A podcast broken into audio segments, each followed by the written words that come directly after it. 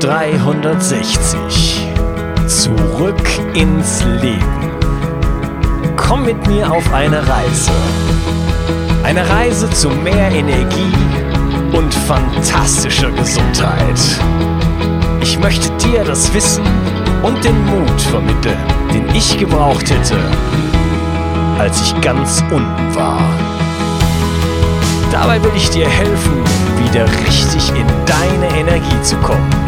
Zurück ins Leben. Hey, du hast richtig eingeschaltet. Das ist der zweite Teil von einem großartigen Interview mit einem großartigen Jens Pol und es geht um ein super wichtiges Thema, was richtig aktuell auch in der Wissenschaft gerade behandelt wird, nämlich die Mitochondrien. Und ja, wir müssen wirklich verstehen, was die Mitochondrien in unserem System machen. Sie sind an der Basis von so ungefähr jeder Krankheit, die man sich nur vorstellen kann und auch an der Basis von Gesundheit und viel Energie für ein gesundes Leben in diesem Teil werden wir uns so ein bisschen widmen der Fragestellung, was sind denn die gesundheitlichen Konsequenzen, wenn die Mitochondrien nicht funktionieren? Es geht da um chronische Krankheiten, wir reden von Mitochondriopathie, ähm, wir reden außerdem darüber, was brauchen denn eigentlich die, Mitochondrien, die Mitochondrien damit sie einen guten Job machen können. Ja, äh, genieße diesen zweiten Teil von dem Interview und ich freue mich, dass du heute dabei bist. Viel Spaß. Was sind denn die gesundheitlichen Konsequenzen, wenn die Mitochondrien nicht vernünftig funktionieren? ich gebe dir mal ein schnelles Beispiel. Es gibt äh, ein Gift, Cyankali. Ja. Und, und wenn du Cyankali schluckst, bist du innerhalb von Sekunden tot. Weißt du warum? Oder beziehungsweise ich sag dir gleich die Antwort. Ja. Cyankali ist eine Substanz, die innerhalb der Mitochondrien in der Atmungskette die Aufnahme von Sauerstoff blockiert. Das heißt, du hast eine, eine, Atmungskette. Kette bedeutet, besteht aus vielen Gliedern und das sind verschiedene Moleküle, die so Elektronen weiterreichen. Und an dem Komplex 4 der Zytochrom-C-Oxidase wird Sauerstoff aufgenommen und ähm, verwendet. Also der gesamte Luftsauerstoff, den du tagtäglich einatmest, den atmest du nur ein, um deine Mitochondrien am Leben zu halten und damit mhm. die was tun können, ja. Mhm. Und diese Sache wird ratzfatz blockiert durch Cyankali. Das heißt, du hast eine innere Erstickung und bist tot. Und das zeigt dir schon, wie, wie wichtig deine Mitochondrien sind. Da wird schlagartig die ATP-Produktion, alles wird eingestellt und du kippst um. Ja, kannst du mal vielleicht kurz, äh, du hast gerade Atmungskette erwähnt, dann gibt es noch den Zitratzyklus, wie da die Zusammenhänge sind? Also der Zitratzyklus, kann man vielleicht sagen, ist der Atmungskette vorgeschaltet. Was du machst, wenn du was isst, dann nimmst du was die Energieversorgung betrifft, drei verschiedene Makromoleküle auf. Ja, das sind also die Kohlenhydrate, die Eiweiße und die Fette. Und das sind Makromoleküle, die alle irgendeinen Kohlenstoff hm, Backbone haben, also Kohlenstoffatome in irgendeiner Struktur. Und der Körper, genau wie so Lego-Bausteine, ja, du, du, du mampfst also irgendwelche Lego, fertige Lego hm, Konstrukte, Autos, was auch immer, aber alle stehen, bestehen ja aus den gleichen Bausteinen. Ja? Du hast also eine gewisse Anzahl von Bausteinen und der Körper zerlegt die dann quasi in ihre einzelnen Lego-Bausteine. Und dann gibt es Lego-Bausteine, aus denen werden eben die Kohlenhydrate aufgebaut. Es gibt welche, aus denen werden die Fette aufgebaut und andere die Proteine.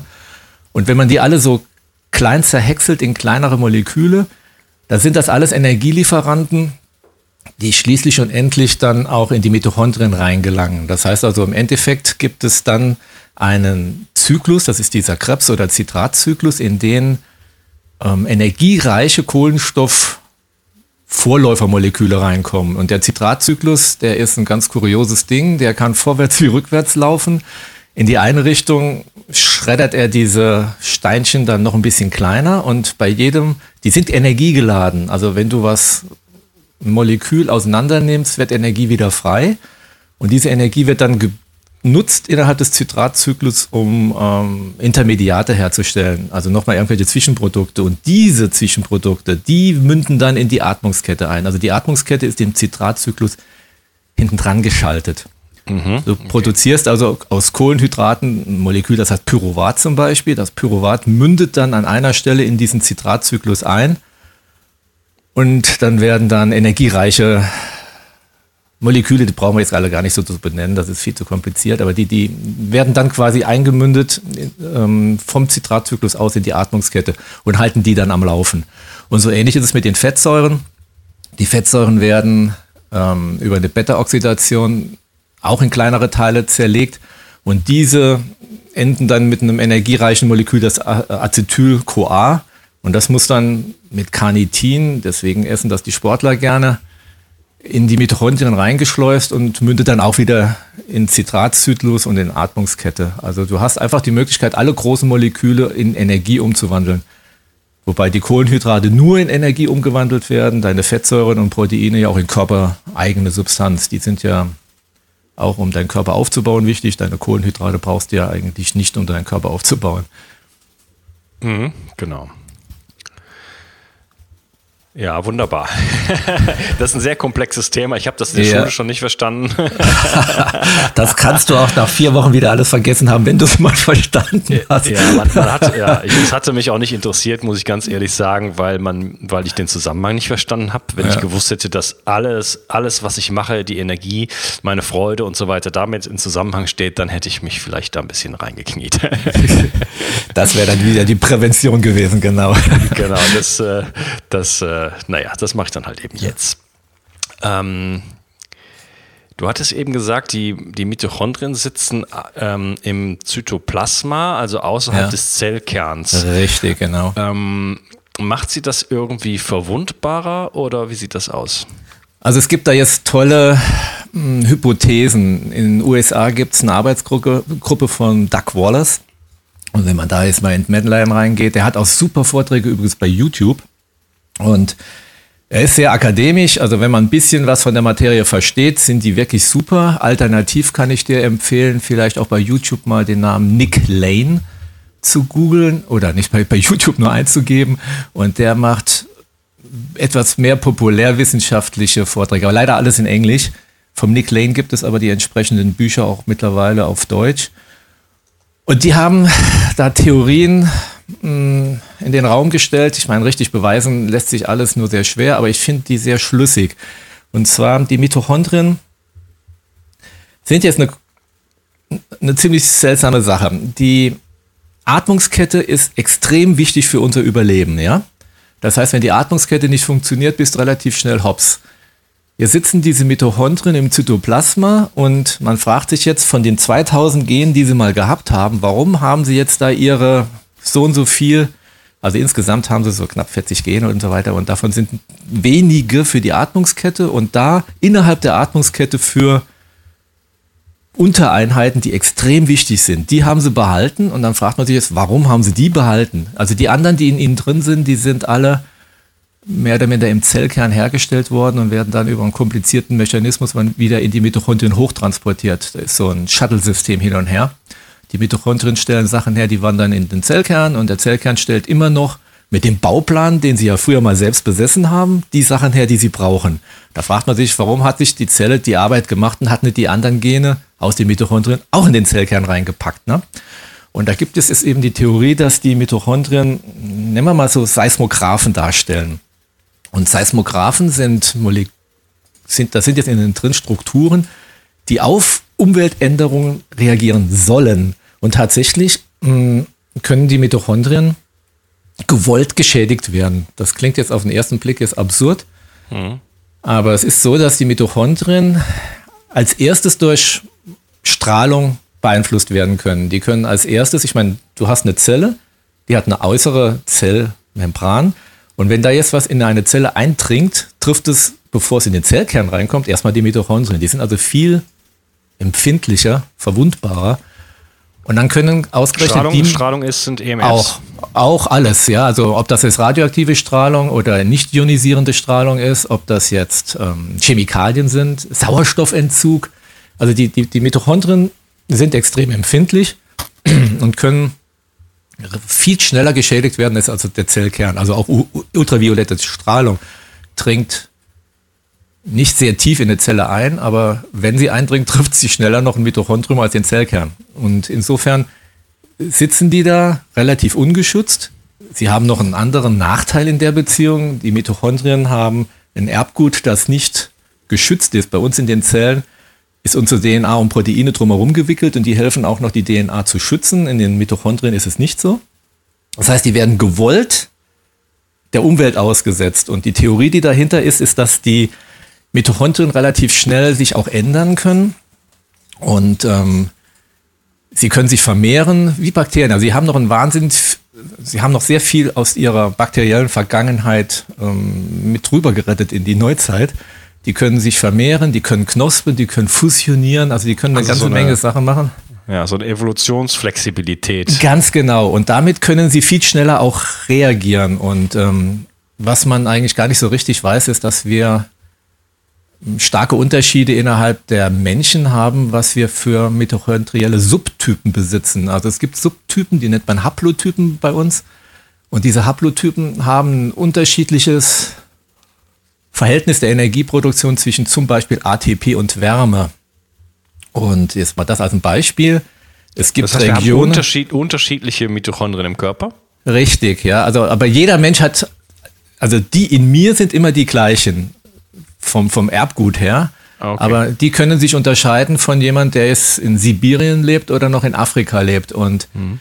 da sie, wie ich am Anfang mal gesagt habe, verantwortlich für die Wärmeproduktion und die ATP-Produktion sind, kannst du, wenn du das Verhältnis zwischen ATP und Wärme verschiebst, auch die Körpertemperatur mit beeinflussen. Und es hat sich also herausgestellt, dass Personen, die über viele Generationen in Gegenden leben, die kälter sind, also jetzt Sibirien zum Beispiel, die besitzen Mitochondrien, die tendenzmäßig ein bisschen mehr Wärme produzieren. Und die Personen, die es zum Beispiel eher so in Afrika noch, also die, die Menschheit kommt aus Afrika und es haben sich nur wenige Haplotypen aus Afrika wegbewegen können. Und die, die sich wegbewegt haben, haben tendenziell eine höhere Wärmeproduktion. Also der Afrikaner, der bei 40 Grad in der Sahelzone lebt, der braucht nicht noch eine Wärmeproduktion, aber der Eskimo, der dann irgendwo in der Arktis ist, den ganzen Tag kalt ist, der produziert mehr Wärme. Also insofern, es macht schon Sinn, dass die Mitochondrien sich auf die Umwelt einstellen können, weil damit auch die Wärmeproduktion und auch die mm, Nährstoffverwertung beeinflusst wird. Also derjenige, der in kalten Regionen lebt, der hat auch eine andere Nährstoffzufuhr, tendenzweise mehr Fett. Und damit er aus dem Fett dann wieder ein bisschen mehr äh, Wärme produzieren kann, hat er auch andere Mitochondrien. Und insofern unterscheiden sich Menschen tatsächlich. Und in unserer heutigen Zeit, wo ja, viel, viel mehr Migration stattfindet, ja, also Leute, die, also wir haben selber mal in den USA für mehrere Jahre gelebt, in Kalifornien ist eine andere Ecke als jetzt Norddeutschland. Und mhm. wenn du in einer anderen Gegend lebst, kommst du auch mit dieser dort vorhandenen, also das, was regional ist, ist nicht immer unbedingt das, wo du lebst, sondern wo dein Haplotyp herkommt, ja. Okay. Also, also je nachdem, wie man selber ausgestattet ist, kommt man deswegen auch mit Fett oder mit Kohlenhydraten besser zurecht und Deswegen ist auch nicht jeder Trainingsplan und jede Lebensempfehlung für jeden identisch. Also wenn man ein bisschen weiß, was man selber für einen Haplotyp hat, bin ich der Meinung, hilft das auch ganz gut, da so ein bisschen drauf einzugehen. Ja, okay. Haplotyp, ähm, tja. Nee, das schaffen wir nicht. Ich, ich werde das mal verlinken. Vielleicht kannst du mir da was äh, zuschicken zu dem Thema. Mhm dass wir da ein bisschen mehr Informationen haben, aber das führt jetzt, glaube ich, zu weit. ähm, wir hatten noch, noch nicht so richtig darüber gesprochen, was, was äh, sind die gesundheitlichen Konsequenzen. Du hattest jetzt Cyankali. Äh, ja, ja, klar. Ich meine, das ist jetzt nur das End, End, Ende vom Lied, ja. So kein Sauerstoff tot, das ist keine Frage. Aber du kannst natürlich jetzt Mitochondrien schädigen. Mitochondrien werden durch Umwelteinflüsse, weil sie so sensibel sind, relativ schnell geschädigt und das hat dann verschiedene Konsequenzen. Also die Mitochondrien können mit verschiedenen Tricks sich selbst auch wieder heilen. Die haben die Möglichkeit, genetischen Ballast, der nichts mehr bringt, abzuschnüren und machen so eine Knospe, in der ist der ganze Abfall dann drin. Und dann sind die wieder weitestgehend geheilt. Die können, ein krankes und ein gesundes Mitochondrien können sich miteinander vereinigen. Die verschmelzen miteinander, schmeißen dann den Unrat raus und dann hast du zwei gesunde. Mhm. Die gesunden führen dazu, dass die Kranken absterben. Kranke Mitochondrien bringen sich quasi selbst um. Die merken, reicht auch keine Fusion mehr mit einem anderen, ich pack's nicht mehr, dann bringen die sich selbstlos um. Und dann vermehren sich die Gesunden überproportional stark und du hast sehr viele Gesunde. Und deswegen kann sich eine Zelle, wenn du ihr die richtigen Bausteine und alles, was ein Mitochondrium so braucht, um sich wohlzufühlen, wenn du ihm das alles gibst, dann kann dich eine Zelle auch tatsächlich wieder gesunden und die, die miesen verschwinden. Also da muss man okay, jetzt. Da, da kommen wir gleich zu, was, was, was, was die Mitochondrien brauchen und was wir mhm. da tun können. Noch vielleicht kurz, äh, wie sieht das denn heutzutage jetzt, ähm, du hast ja auch eine gesundheitliche Praxis, wie sieht das denn konkret aus? Was, was sind denn Symptome, was sind denn Krankheiten, die jetzt mit Mitochondrien, äh, mit Defekten zusammenhängen? Mhm. Also wenn du dir die Arbeiten von Doug Wallace anguckst, dann wird er sagen, dass alle chronischen Erkrankungen auf die eine oder andere Art, Art mit einer Mitochondriopathie, also mit einer Erkrankung der Mito Mitochondrien zusammenhängen. Also das geht von Alzheimer, Krebs, Obesity, also Übergewicht, über, über. Das sind alles, also nicht unbedingt die Ursache, aber innerhalb dieser verschiedenen Krankheiten sind chronische Entzündungsprozesse involviert und mhm. die entstehen zu einem ganz hohen Teil aus nitrosativem Stress. Burnout.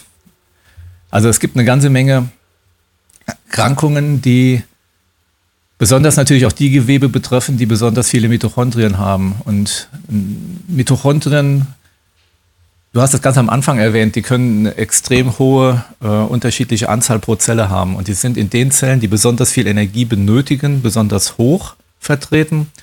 Herzmuskel zum Beispiel, also Herzerkrankungen können durch Mitochondriopathien besonders dann gefördert werden. Die Leber, das Gehirn, also alles, was mit Nerven zu tun hat, das sind also pro Zelle sehr, sehr viele Mitochondrien drin. Und wenn die dann nicht in einem Top-Zustand sind, dann gibt es entsprechend natürlich auch höhere Ausfallchancen. Und die Leber ist ein ganz äh, elementares Organ auch für solche Sachen bei uns.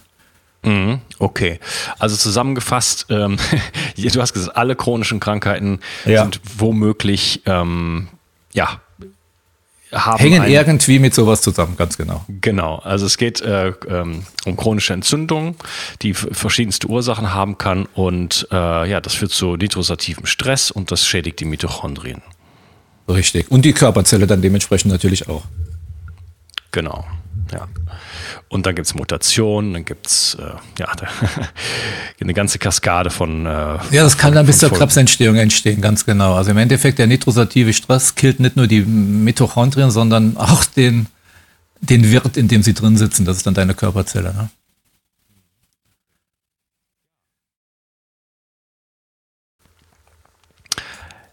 Lass uns jetzt mal darauf kommen, ähm, was die Mitochondrien eigentlich brauchen und was sind die Grundbedingungen, damit die Mitochondrien gut funktionieren können? Also da gibt es jetzt zwei Sachen. Das eine ist natürlich, du brauchst Bausteine, damit die Mitochondrien in ihrer Struktur leben können. Das sind also die Bausteine der Mitochondrien und dann hast du diese, nennen wir mal, die, diese Brennstoffe, die sie benötigen, um halt die Energie liefern zu können.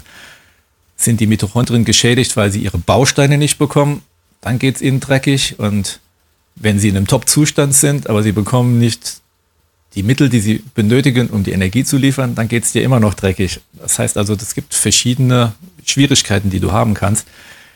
Gehen wir jetzt mal einfach mal auf die Verbrauchsgüter ein. Damit die Mitochondrien voll funktionieren können, brauchen sie halt hochqualitative Kohlenhydrate, Fettsäuren und hin und wieder auch Proteine. Die soll man ja eigentlich eher, weniger verbrennen, die willst du eher als Baustein in deinem Körper haben. Also sagen wir, die Hauptenergielieferanten sind die Kohlenhydrate und die Fettsäuren. Mhm. Und damit die auf der einen Seite gut in deine Mitochondrien reinkommen, brauchst du gewisse Transportmoleküle. Die Fettsäuren zum Beispiel jetzt, das ist eben dieses Carnitin, was ich eben mal angesprochen habe. Die wandern also nicht so schnell durch die Membran durch. Dieses Pyruvat, was ähm, in der im Zytoplasma deiner Zellen hergestellt wird, das kommt schneller in die Mitochondrien rein. Und wenn die dann mal drin sind, dann haben die einen hohen Bedarf eben an Stoffen, die ihnen helfen, eben die äh, Radikale zu puffern. Das ist jetzt diese ganze Glutathion-Angelegenheit. Sie brauchen aber auch ganz viele Kofaktoren. Also es gibt eine ganze Menge an äh, B-Vitaminen, die extrem wichtige Kofaktoren sind in der Herstellung von diesem ATP dann. Und in den Mitochondrien ist also ein hoher Bedarf dann an B2, B3, B6, Biotin, Folsäure, B12, also diese ganzen B-Komplexe. Die benötigen Vitamin C, Vitamin D, wobei das D ja eigentlich eher ein Hormon als ein Vitamin ist und das Q10, also es gibt einen, einen richtigen Set an, an, an Notwendigkeiten, die, die, die benötigen Zink, die benötigen Magnesium. Kobalt, Magnesium und so weiter, damit die halt eben an allen und Ecken die Bausteine zugereicht bekommen, damit die Atmungskette super funktioniert und hinten dann das ATP rausschmeißt. Ne? Ja, äh, ich habe ähm, einen Artikel geschrieben und äh, fünf Podcast-Folgen aufgenommen über zum Beispiel Magnesium, Zink und also äh, wichtige Mineralstoffe zum Beispiel. Und mhm. da zeigt sich, ähm, dass man, sagen wir mal, vermutet, dass ähm, zum Beispiel bei Magnesium 80 Prozent der Bevölkerung, das sind jetzt Daten aus den USA, äh, einen Mangel haben. Bei Zink sieht es nicht unbedingt viel besser aus. Mhm. Äh, dann gibt es Selen und so weiter. Und das sind alles äh, ähm, Mineralstoffe, die auch in der ähm, ja, die für die Mitochondrien wichtig sind, also für unsere Richtig. Energieerzeugung. Äh, wieder, da gibt es einen ganz schmalen Grad von, ähm, von, zu viel und von zu Homöostase. Wenig. Ja. Ja. Ähm, ja, faszinierend. Wie, was kann ich jetzt tun, um, um die Mitos ordentlich zu versorgen? Also das erste ist mal, wenn du dich per se gut ernährst, dann wirst du viele Probleme einfach nicht haben was heißt jetzt gut ernähren? Das ist jetzt ein bisschen diskutabel. Also erstens mal, wie Gesundheit ist die Abwesenheit von Krankheit so ungefähr, ja? Mhm. Also wenn, wenn du keinen Schaden hast, dann läufst du und dann funktionieren auch die Mitochondrien. Wenn jemand jetzt irgendwo Probleme hat, das kann jetzt in der Energiebilanz sein, das kann Spannkraft, Schlafverhalten und alles Mögliche sein, dann, dann driftet das Ganze so ins Off.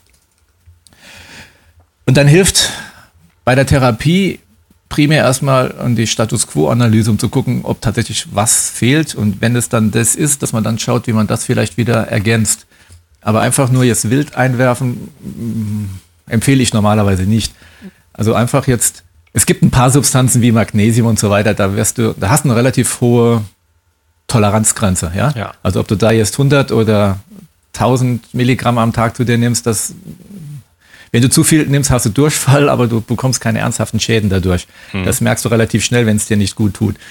Und ähm, die Mengen, die in Lebensmitteln drin sind, sind seltenst tödlich, sodass du eigentlich mit einer gesunden Ernährung fast alles reinbekommst. Nur wenn dann der Darm mal entzündet ist und dann die Resorption nicht funktioniert, dann kannst du so eine Downwärtsspirale dann bekommen. Das heißt also, wenn jemand einen Mangel hat,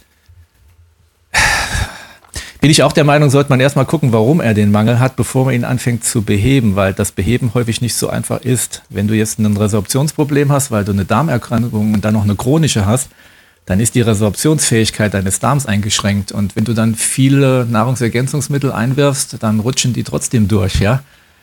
Und ähm, du musst okay, die Resorption also. verbessern. Und insofern, es ist erstens mal natürlich wichtig zu gucken, ob ich echt ein Defizit habe. Einfach nur ergänzen ohne Defizit, pff, ist abgesehen vom Geldproblem auch häufig einfach wissenschaftlich unsinnig, aber äh, prinzipiell muss man gucken, wo ein Schaden herkommt, dass man den erst behebt, bevor man anfängt, wie gesagt, zu ergänzen. Ne? Okay, und da muss man sich unbedingt die Darmgesundheit angucken, denn da Die gehört für mich ganz zentral dazu, absolut, ja. ja. Das heißt, da äh, können die Ursachen dafür liegen, dass einfach bestimmte Stoffe bei mir nicht ankommen genau. und ich dann einfach Defizite erleide und dann letzten Endes, ja, nach ja. Jahren wahrscheinlich dauert das, genau. ähm, dann, ja, Zellschädigung bekomme, Mitochondrien. Richtig. Absterben also wie gesagt, derjenige, der zum HP oder zum Arzt geht, ist ja tendenzweise nicht gesund. Das macht mir ja nicht zum Spaß. Und das heißt also, wenn ich dann in der Praxis die Leute sitzen habe und sehe dann, dass aber die, die mit chronischen Erkrankungen zu 80 Prozent eigentlich irgendein Darmproblem haben, also das kann mannigfaltig sein, das ist also nicht immer das Gleiche, aber irgendwo haben die ein Darmproblem, wenn sie chronisch krank sind, in ganz, ganz vielen Fällen. Ja, wunderbar. Ich habe schon eine Folge aufgenommen äh, mit äh, Dr. Heinz Reinwald, wo wir mhm. uns über das Mikrobiom unterhalten, aber genau. das Thema Darmgesundheit, glaube ich, ähm, ja, ist wirklich wichtig und da würde ich gerne eine Folge zu machen, äh, wo man mal richtig auf den Darm eingeht. Ja? Das ist mit Sicherheit hochwichtig, ja. Ja. Hättest du Lust, äh, das mit mir irgendwann zu machen? Das können wir gerne mal machen, ja. Heute wird das mit Sicherheit sonst zu lang, sonst sitzen wir morgen noch da. Nein, das nicht heute, das kriegen wir nicht hin. Genau. Aber das, äh, das wäre, glaube ich, ein ganz, ganz tolles Thema, sich mal wirklich richtig mit dem Darm auszusetzen, auch noch jenseits von, von, vom, vom Mikrobiom. Absolut. hm. ähm, gut, also vernünftige Nahrung muss sein. Ähm, wie eine vernünftige Nahrung aussieht, lieber Hörer, äh, hör dir die, ich weiß nicht, zweite oder dritte Folge an, ausgewogene Ernährung. Da lege ich ein bisschen die Grundpfeiler dar.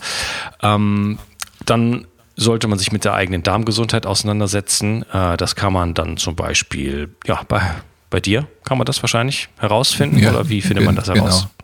Ja, das sind, das sind relativ simple Kits, die man heute bestellen kann. Ja, es gibt also Firmen, die das anbieten. Wenn du das als Therapeut machst, bekommst du dann halt noch ein bisschen mehr Informationen. Es gibt ja mittlerweile auch Personen, die das auf eigene Faust machen. Das kann man da selber halt machen? Halt, das kann man heute selber machen, nur fehlt dir dann am Schluss die Interpretation. Also machen ja. kann man viel, aber es ist immer die Frage, was macht man und was bringt es einem? ja.